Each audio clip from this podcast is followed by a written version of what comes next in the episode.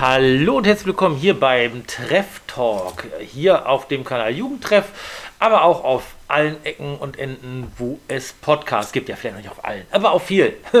Und äh, ich habe hier drei Gäste da und wir unterhalten uns heute, nachdem wir uns die Vergangenheit des Gamings angesehen haben und die Gegenwart, dieses Mal über die Zukunft der Videospiele und da bin ich sehr, sehr gespannt, was ihr dazu zu sagen habt. Ich habe drei Gäste, wie gesagt, dabei. Ich würde es einmal in die Runde geben. Wer seid ihr denn? Also, ich bin der Noah. Ich bin das erste Mal jetzt hier auch dabei. Ähm, ja. Ja, schön, dass du da bist. Wen haben wir noch? Äh, ich bin der Hendrik und zum zweiten Mal dabei. Ja, du warst schon zu Gast zum Thema Retro-Games. Genau. Und wir haben noch den Max. Ihr kennt mich schon aus Folge 3. Ich war dann der Vertreter der modernen Spiele. Ja, super. Da habe ich ja ein paar äh, Experten dabei. Ähm, und wir wollen uns jetzt ein bisschen darüber unterhalten, wie ihr euch vorstellt, wie die Games der Zukunft aussehen. Ähm, Noah, du hattest da schon eine sehr steile These dazu. Vielleicht haust du die mal in den Raum. Also so ein bisschen meine Idee eigentlich für die Zukunft des Gamings ist, ähm, ihr kennt wahrscheinlich alle Google Stadia, die Streaming-Plattform. Und meine Idee ist dahinter, also ist, dass wir bald abweichen werden von normalen Spielkonsolen und von, von solchen High-End-PCs bis hin zu Streaming-Diensten nämlich. So sowas ähnliches halt wie Google Stadia, nur halt viel ausgeweiteter, viel ausführlicher. Mhm. Dass wir halt irgendwann nicht mehr so große PCs haben, sondern wahrscheinlich äh, so eine Art Betriebssystem einfach. Auf jedem Gerät haben wir ein Smartphone, Fernseher, was auch immer dass man einfach nur einen Controller sich kauft, ein vielleicht sowas wie ein Code für eben das Betriebssystem und darauf eigentlich dann losspielen kann. Ein bisschen so wie äh, Netflix auch plattformübergreifend läuft. Genau. Das kannst du auf dem Handy haben, das kannst du auf dem PC haben, das kannst du auf dem Fernseher haben und so. Genau. Äh, stellst du dir das dann auch vor mit dem äh, Gaming. Genau. Mhm. Was haltet ihr davon? Denkt ihr, dass das so äh, passieren wird? Oder was denkt ihr? Mm, ja, durchaus. Also äh, ihr kennt ja bestimmt alle den äh, Film Ready Player One, wo die dann äh, auch überwiegend ihres Lebens in so einer virtuellen Welt spielen. Also so stelle ich mir das so ein bisschen vor, dass dann einfach, dass wir dann zu Hause hängen und dann einfach wirklich dann äh, in der virtuellen Welt dann später hängen. Dann mit VR-Brille und Anzug und so, ja, dass genau man auch so. alles schön spürt. Ja. ja. Findet ihr das denn erstrebenswert, so eine virtuelle Welt? Ich meine, äh, das hat ja jetzt einen aktuellen Anlass, ne? nachdem Mark Zuckerberg jetzt das äh, Metaverse vorgestellt hat, äh, dass sein, sein Konzern Facebook oder ehemals Facebook jetzt Meta, ne? Meta. jedes nee, Mal, wenn ist ich, das jetzt Meter? Ne? Doch, doch, Meter. Ja. Hm. Jedes Mal, wenn, wenn ich diesen Namen Film höre, dann denke ich einfach an die 100 Zentimeter. Ne? So, das ist ein Meter. Warum genau. zur Hölle nimmt er seine Firma einen Meter? Ja, ich dachte auch mal früher, wenn die über Metaebene gesprochen haben, das ist immer so, so ein bisschen leicht über den Boden. So, diese Ebene leicht erhöht. Wir gucken von oben so einen Meter drüber. Oh, Passte ja irgendwie, Gott, ne? Schlecht. Also nee, das stimmt. Das habe ich mal so gedacht. Ja. Also ich sag mal so, also ich finde schon, dass Streaming-Dienste sicherlich äh, sich in Zukunft immer mehr durchsetzen werden. Mhm. Auch wenn ich es schade finden würde, weil ich persönlich gerne meine Videos äh, Videospiele physisch im Regal stehen habe. Äh, auch wenn man natürlich merkt, dass der Trend deutlich zum, zu, den digitalen, zu den digitalen Spielen geht. Ähm, ja, das ist, glaube ich, die Verfügbarkeit, äh, also dass ich möglichst viele verschiedene Spiele oder jetzt im Falle von Streaming, äh, Film- und Serienstreaming, äh, audiovisuelle Inhalte ja, habe, äh, dass ich die immer mehr zur Verfügung habe, eine große Auswahl habe, statt zu sagen, ich habe ein Spiel, das ist richtig toll und das, das habe ich aber und das kann mir auch keiner mehr nehmen. Du bist eher so jemand, ähm, Henrik, der, der sagt, der soll so ein Spiel, das möchte ich auch haben, das möchte ich besitzen, das möchte ich im Schrank haben. Ja, also eigentlich schon, obwohl ich mittlerweile ehrlicherweise sagen muss, jetzt, äh, wo ich mir jetzt letztens die Xbox angeschafft habe, ist es schon wirklich sehr angenehm, ein Spiel einfach digital zu haben und nicht jedes Mal, wenn man ein anderes Spiel spielen äh, möchte, die Disk wechseln und so und einfach äh, sofort innerhalb des Programms einfach ohne Probleme wechseln. Das ist ja angenehm und ähm, ich denke auch mal, dass auch Streaming-Dienste oder Abo-Modelle wie zum Beispiel der Xbox Game Pass sicherlich die äh, Zukunft des Gamings sein werden. Genau. Ja, seht ihr denn äh, in, tatsächlich in so einem ähm, virtuellen ja, Ding, was, was zum Beispiel bei Ready Player One oder so gezeigt wird, seht ihr da wirklich eine Gaming-Zukunft oder seht ihr da eher auch was, was Kritisches, was Problematisches? Oder würdet ihr euch darauf freuen, sagen, boah, das ist geil, da will ich rein?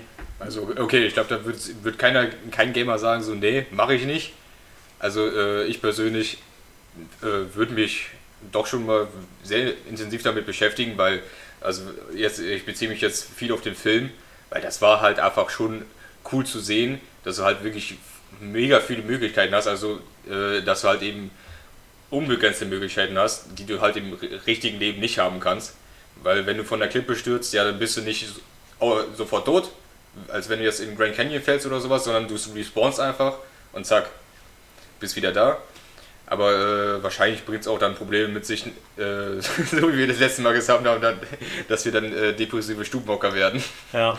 Ist es für möglich, dass man dann sozusagen in seinem kleinen Stübchen, in seinen, was ich nicht, äh, sechs Quadratmetern einfach nur äh, frisst äh, und schläft und manchmal aufs Klo geht und den Rest der Zeit, oder vielleicht auch noch nicht mal, ja, äh, und den Rest der Zeit verbringt man dann sozusagen in der virtuellen Welt und das, was in der äh, echten Welt da drin ist, das ist dann nichts mehr wert, sondern ich kaufe mir halt Klamotten, ich kaufe mir halt Skins äh, in der virtuellen Welt oder, oder Räume oder was auch immer.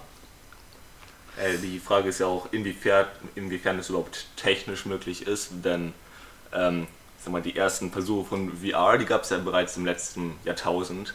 Und klar, die Technik hat sich weiterentwickelt, aber man sieht auch heute noch, dass es sich jetzt noch nicht wirklich durchgesetzt hat und dass ähm, zwar viele Leute interessiert daran sind, aber Gaming an sich findet definitiv noch nicht im virtuellen bzw. im äh, VR-Raum statt.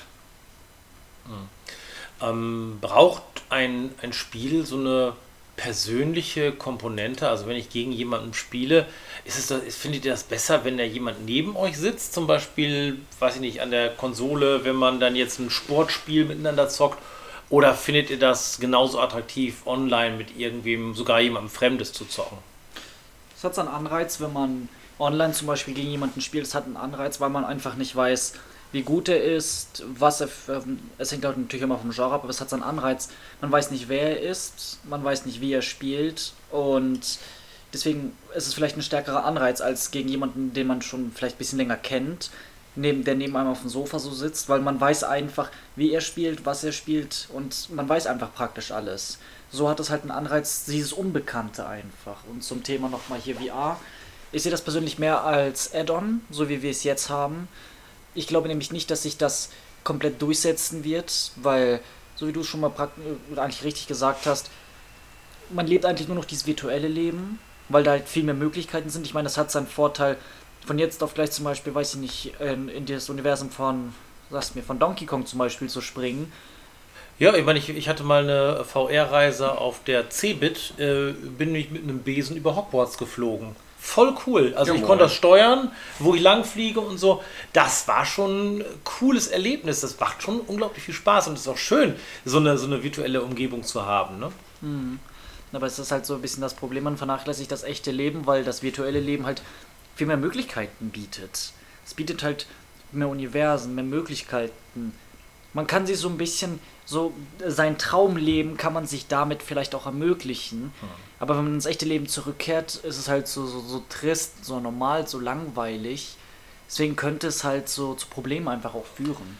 Deswegen ja, sowas wie das Metaverse, das will ja auch eigentlich nicht nur, dass wir für ein Spiel mal kurz abtauchen in eine andere Welt, sondern ähm, das Metaverse möchte ja eigentlich, dass alle Dinge, die im Real Life passieren, dann in dieser anderen virtuellen Realität stattfinden. Mhm. Zum Beispiel Geschäftsmeetings. Man sitzt dann einfach da ne, und, und macht was. Oder äh, Arbeitsabläufe, dass man zusammen mit jemandem aus einem anderen Kontinent äh, oder aus einem anderen Land dann sich in einem Raum aufhält, um da an irgendeinem Projekt zu arbeiten oder ähm, ja allgemein Freizeitbeschäftigungen, Leute treffen. Das alles wird dann in die virtuelle Realität dann verlegt. Und da steckt natürlich äh, kein ja, wie das Gutmenschentum hinter, sondern äh, da steckt äh, natürlich dahinter, dass äh, so ein Konzern viel Geld verdienen möchte ne, damit. Was, was ich persönlich von diesem Metaverse da halten soll, weiß ich eh nicht, weil ich musste eigentlich mal sofort an eine Matrix denken. Und Ja. ähm, ich weiß nicht, ob es gerade äh, optimal wäre.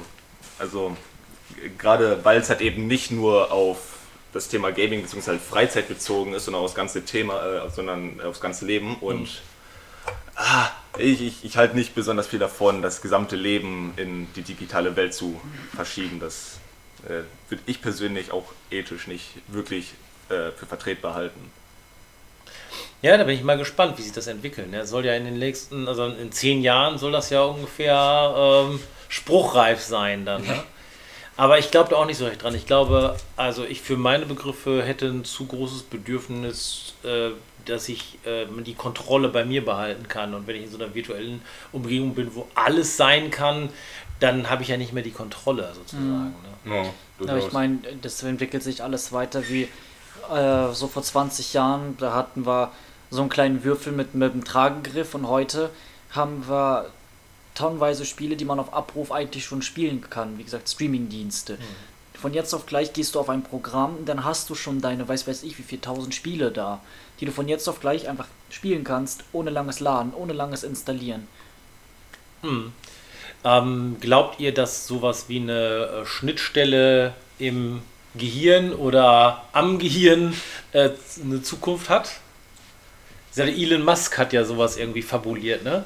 Ja gut, also der Musk, der labert auch viel, wenn der Tag lang ist. Also ähm, Oder der ein paar Tüten zu viel geraucht hat. Ja, das ist, ist glaube ich, schon ein bisschen äh, weit hergeholt. Ich meine, ähm, wie gesagt, ich finde, man sollte gerade beim Thema Gaming auch immer noch irgendwo realistisch bleiben und äh, wie, wie gern ich auch Videospiele spiele, ich würde dafür jetzt bei mir nicht irgendwie im Hirn irgendwie dann rumschnüppeln lassen dafür, damit ich irgendwie ein, äh, ein intensiveres Spielerlebnis habe. Weil ich bin der Meinung, ein gutes Videospiel erreicht ein Fernsehen, eine Konsole, ein Videospiel äh, und du bist drin und dann brauchst du jetzt nicht ähm, ja, sowas. Ja, mit der gleichen Argumentation kannst du sagen, ja, ich brauche ja nicht irgendwie, dass jemand das äh, irgendwie mit, mit animierten Fotos auf eine große Leinwand wirft, mit Ton und Sound.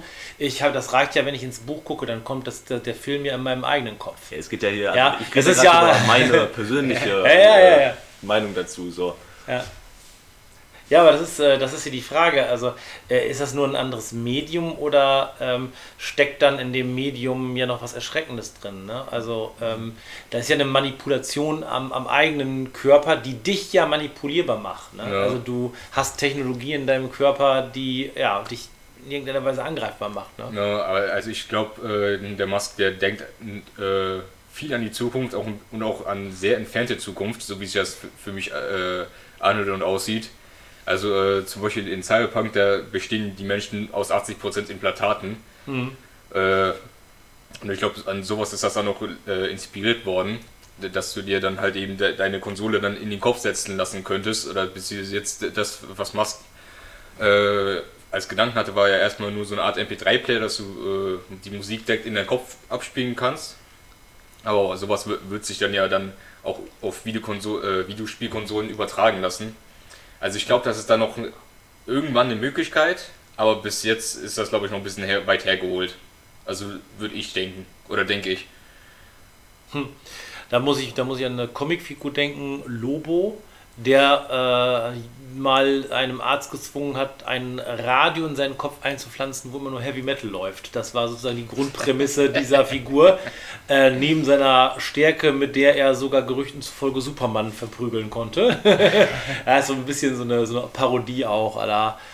Ähm, ja, es ist Deadpool vielleicht so, ne? Aber auch so, eine, so, ein, so ein Abgesang an den, an den allgemeinen Superhelden. Aber da, das ist, da, was, was ich sagen will, ist, da steckt ja auch eine gewisse Dystopie dahinter, ne? Also wenn ich was in meinem Kopf habe, äh, dann, äh, ja, das ist schon auch eine Manipulation an der eigenen Persönlichkeit vielleicht. Oder? Auf Ja. jeden Fall.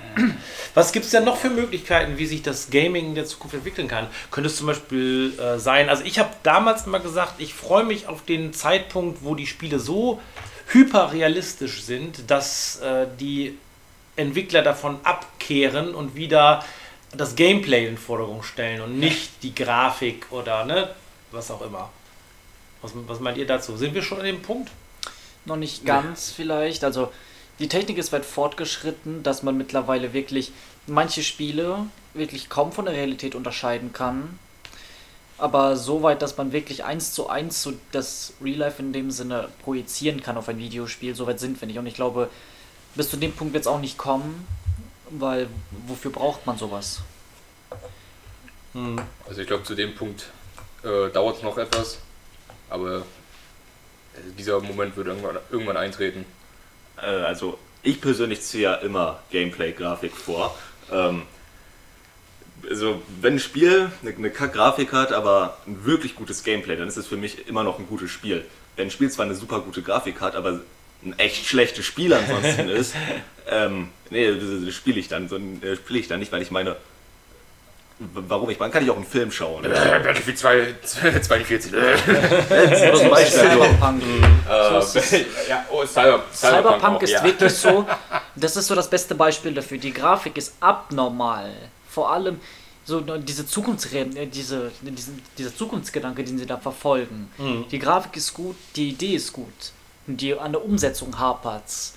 Das, Ja. Spiel das Spiel funktioniert nicht. Es, es hat viele Probleme, Glitches, Bugs, technische Probleme.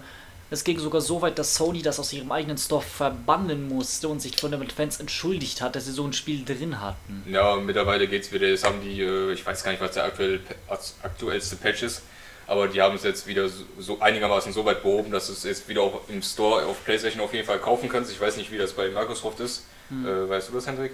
Kann, kann man Cyberpunk wieder im Microsoft Store kaufen? äh, mir ist das Spiel sowas von Äh, äh, ich, sag, ich sag mal so, das Spiel sieht wirklich schön aus, aber ein unfertiges Spiel kaufe ich nicht und dann äh, kümmere ich mich da auch nicht mehr großartig drum. Das ist ja genau die Sache, wo ich vor zwei Folgen äh, drüber geredet haben, dass da sich C- äh, CD Projekt Red dachte so, es haben sich schon einige Leute vorbestellt, wir machen sehr viel Geld, wir müssen einfach jetzt raushauen und scheiß drauf, ob es fertig ist oder nicht. Und man sieht, das Spiel hätte noch mindestens zwei Jahre Arbeit gebraucht und Mann. es ist wirklich schade, dass sich dann Publisher denken so, ein Spiel, was wirklich hätte, wirklich, wirklich hätte gut sein können und ja auch wirklich wunderschön aussieht und, und, und es wird einfach unfertig auf den Markt geklatscht. Das ist, äh, ist wirklich eine Schweinerei, ist das. Das ist ja nicht nur bei den Spielen so, das ist ja auch bei anderen Sachen so. Also wenn ich mir ein Kino angucke, äh, was da an Gerütze läuft, im, auch im hochpreisigen Segment, was viel Geld gekostet hat, wo man nur gedacht hat, Leute, wie kann das passieren?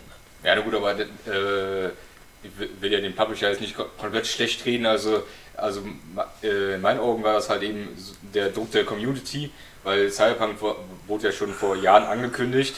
Und das Release-Datum wurde ja dann immer nach hinten geschoben, weil die dann immer noch daran zu kämpfen hatten, dieses Spiel endlich fertig zu kriegen. Und ich glaube, dann irgendwann war der Druck der Community so hoch, vor allem, äh, dass, dass man es sich dann irgendwann vorbestellen konnte und dann immer noch äh, darauf gewartet hat, dass, dass es offiziell rauskommt.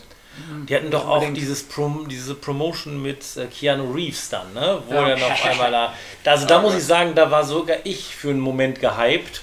Der Hype hat sich schnell abgeebbt, weil ich überhaupt keine Zeit habe, so ein Spiel man- zu spielen. Ja, Man aber- kann aber auch nicht sagen, dass die Community dran schuld ist, weil äh, CD Projekt Red hat ja sogar einen gefakten Gameplay-Trailer Ja. vor ein paar Jahren rausgehauen, was, was überhaupt nicht nötig gewesen wäre, aber sie hatten ein Entwicklerteam extra nur für diesen Trailer ähm, engagiert, die eine richtig geile Mission machen sollten und äh, dann dachten dann so, jo, das ist unser Spiel, wo natürlich die ganzen Leute dachten, boah, also so weit ist das Spiel schon, weil sie halt natürlich davon ausgingen, so, das ist eine ganz normale Mission aus dem Spiel, wie es jetzt gerade äh, ausschaut, so. Und das Spiel ist noch nicht ansatzweise so weit gewesen. Und ein Publisher, der wirklich ähm, alles dran setzt, seine Kunden zu verarschen, ähm, damit sie dieses äh, Kackspiel vorbestellen, dieses äh, so unfertigen Scheißdreck, äh, es ist eine Schweinerei. Dann kann man nicht sagen, ja, es liegt daran, die Community äh, hat so viel Druck gemacht.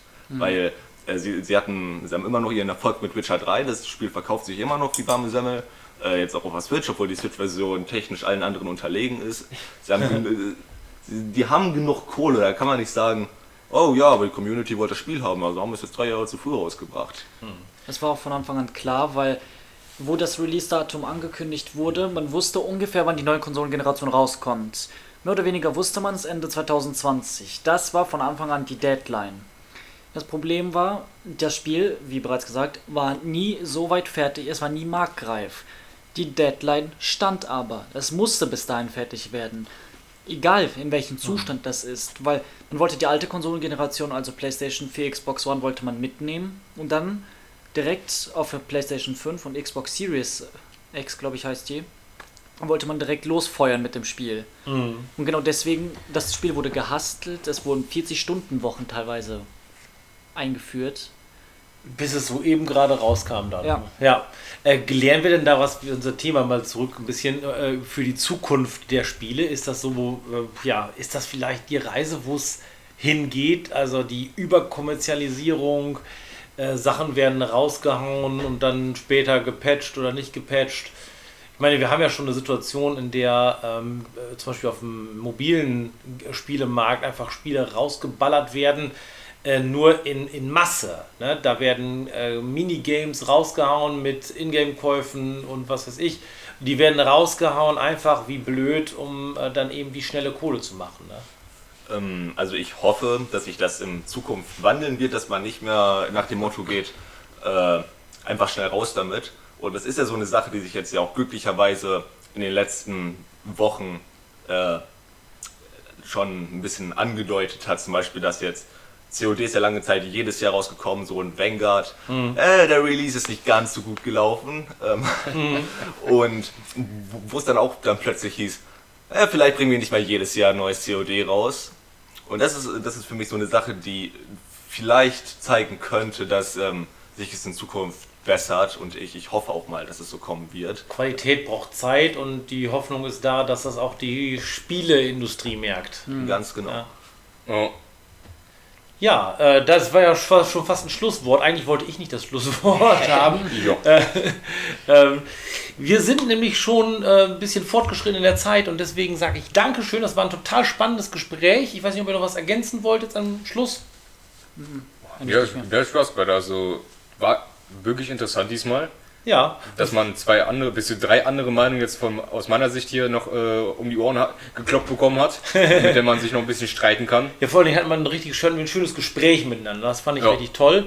Und ja, äh, kommt gerne wieder in den Podcast und äh, bis dahin sage ich, ähm, ich hoffe, dass ihr artig wart. Heute ist nämlich Nikolaus, wo wir es aufnehmen. Ne? Ja, euch, äh, wenn ihr das hört, äh, fröhlich Nikolaus nachträglich.